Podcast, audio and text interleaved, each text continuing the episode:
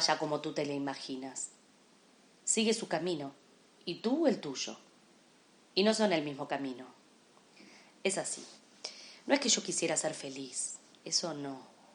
Quería salvarme. Eso es. Salvarme. Pero comprendí tarde por qué lado había que ir. Por el lado de los deseos. Uno espera que sean otras cosas las que salven a la gente. El deber, la honestidad, ser buenos, ser justos. No. Los deseos son los que nos salvan. Son lo único verdadero. Si estás con ellos, te salvarás. Pero lo comprendí demasiado tarde. Si a la vida le das tiempo, muestra extraños recovecos, inexorables. Y adviertes que llegado ese momento, no puedes desear nada sin hacerte daño. Y ahí se desbarata todo. No hay manera de escapar. Cuanto más te revuelves, más se enmaraña la red. Cuanto más te revelas, más te quieres. No se puede salir. Cuando ya era demasiado tarde, yo empecé a desear, con todas mis fuerzas, con hambre, me hice mucho daño, como tú no te lo puedes imaginar. Pero ¿sabes qué es lo más hermoso de estar aquí? Mira, nosotros caminamos, dejamos todas esas huellas sobre la arena y ahí se quedan, precisas, ordenadas. Pero mañana, cuando te levantes, al mirar esta enorme playa, no habrá ya nada, ni una huella, ni una señal cualquiera nada. El mar borra por la noche. La marea esconde. Es como si no hubiese pasado nunca nadie. Es como si no hubiéramos existido nunca. Si hay un lugar en el mundo en el que puedes pensar que no eres nada, ese lugar está aquí. Ya no es tierra. Todavía no es mar. No es vida falsa, no es vida verdadera es tiempo, tiempo que pasa y basta. Fragmentos de Océano Mar de Alessandro Barico. Muy buenas noches, sean bienvenidos a estos mares hambrientos. Estamos hasta la medianoche en esta casa fluvial que es FM La Tribu. Hoy traemos a estos mares, a estos 100 programas, a estas 100 mareas, una historia de amistad entre dos artistas, una historia de amorosidad y de influencia creadora.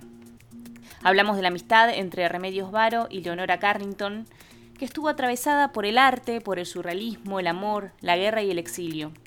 Ninguna de ellas nació en México, pero eligieron quedarse a vivir en ese país, ese país tan importante en su crecimiento artístico. Ambas artistas se conocieron en París en el año 1936 y volvieron a encontrarse en el 41 cuando ambas estaban exiliadas en México por la guerra y bueno, por la situación política del momento. Leonora era inglesa, hija de un magnate de la industria textil, desheredada por su padre cuando comenzó una relación amorosa con el pintor surrealista Max Ernst. Remedios, en Gerona, España, era nueve años mayor que Leonora, y fue una de las primeras mujeres en estudiar en la Real Academia de Bellas Artes de San Fernando. La Primera Guerra Mundial encontró a los surrealistas poniendo al arte al servicio de su imaginación, ¿no? atravesados por la influencia de las teorías psicoanalíticas de Freud, lo inconsciente y algo que traíamos en, en la narración de la apertura de este programa, el deseo como pulsión. Ambas se iniciaron en este movimiento, inspiradas por el mundo del inconsciente y los sueños, generaron con sus pinceles una muy particular obra plástica. Trabajaron juntas por tanto tiempo que por momentos hasta resulta difícil distinguir sus obras. En la obra de Remedios se puede apreciar la influencia de su padre, que era ingeniero hidráulico. Por eso hay, mucha presencia de, de, mecanismos y engranajes en sus pinturas y también en sus bocetos. Material que hoy en día se puede ver porque hay una muestra eh, en el Malva con parte de su trabajo pinturas claramente regidas por, las reglas de la perspectiva, llenas de texturas, y donde ella representaba sus miedos a través de, personajes cubiertos por máscaras que ocultan sus verdaderas identidades. Hay ahí como muy presente una magia brujeril. La pintura de Leonora es más autobiográfica. nos presenta su rebeldía a través de, de, vestiduras masculinas en autorretratos y la magia, la alquimia, los cuentos de hadas que le contaban de chica, ¿no? Sus sueños y alucinaciones. Lo interesante de estas artistas es que además de su pintura, compartían su independencia, no seguían los cánones que estaban reservados para las mujeres de aquella época. Ellas querían ser dueñas y hacedoras de su propio arte, no estar a la sombra de, no estar en segundo plano, no ser la musa de pintores y poetas.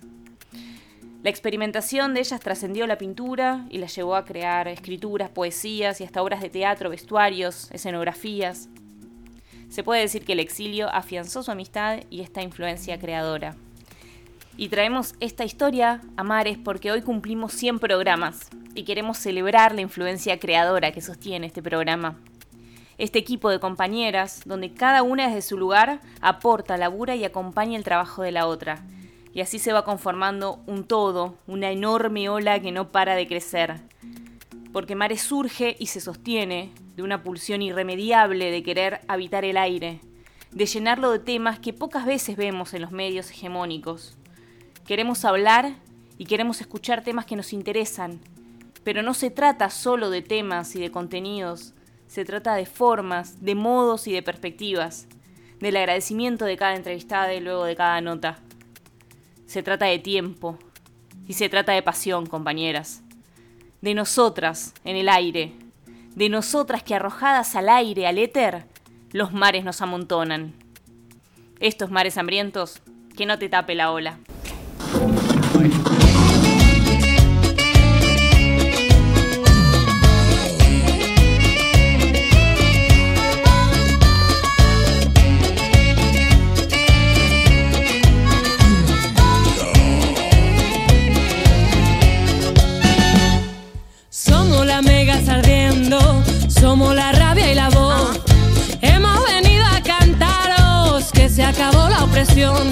Somos el eco que rompe toda verticalidad.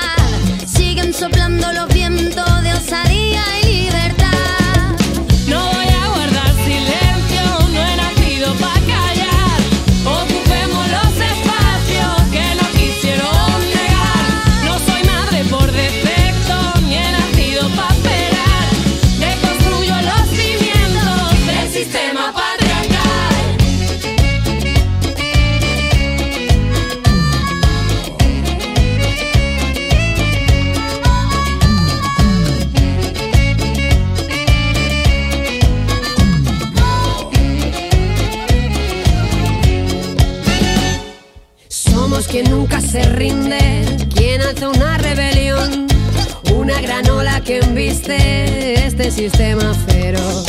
Desaprendiendo el camino, construyendo al caminar. La libertad se conquista con las ganas de luchar.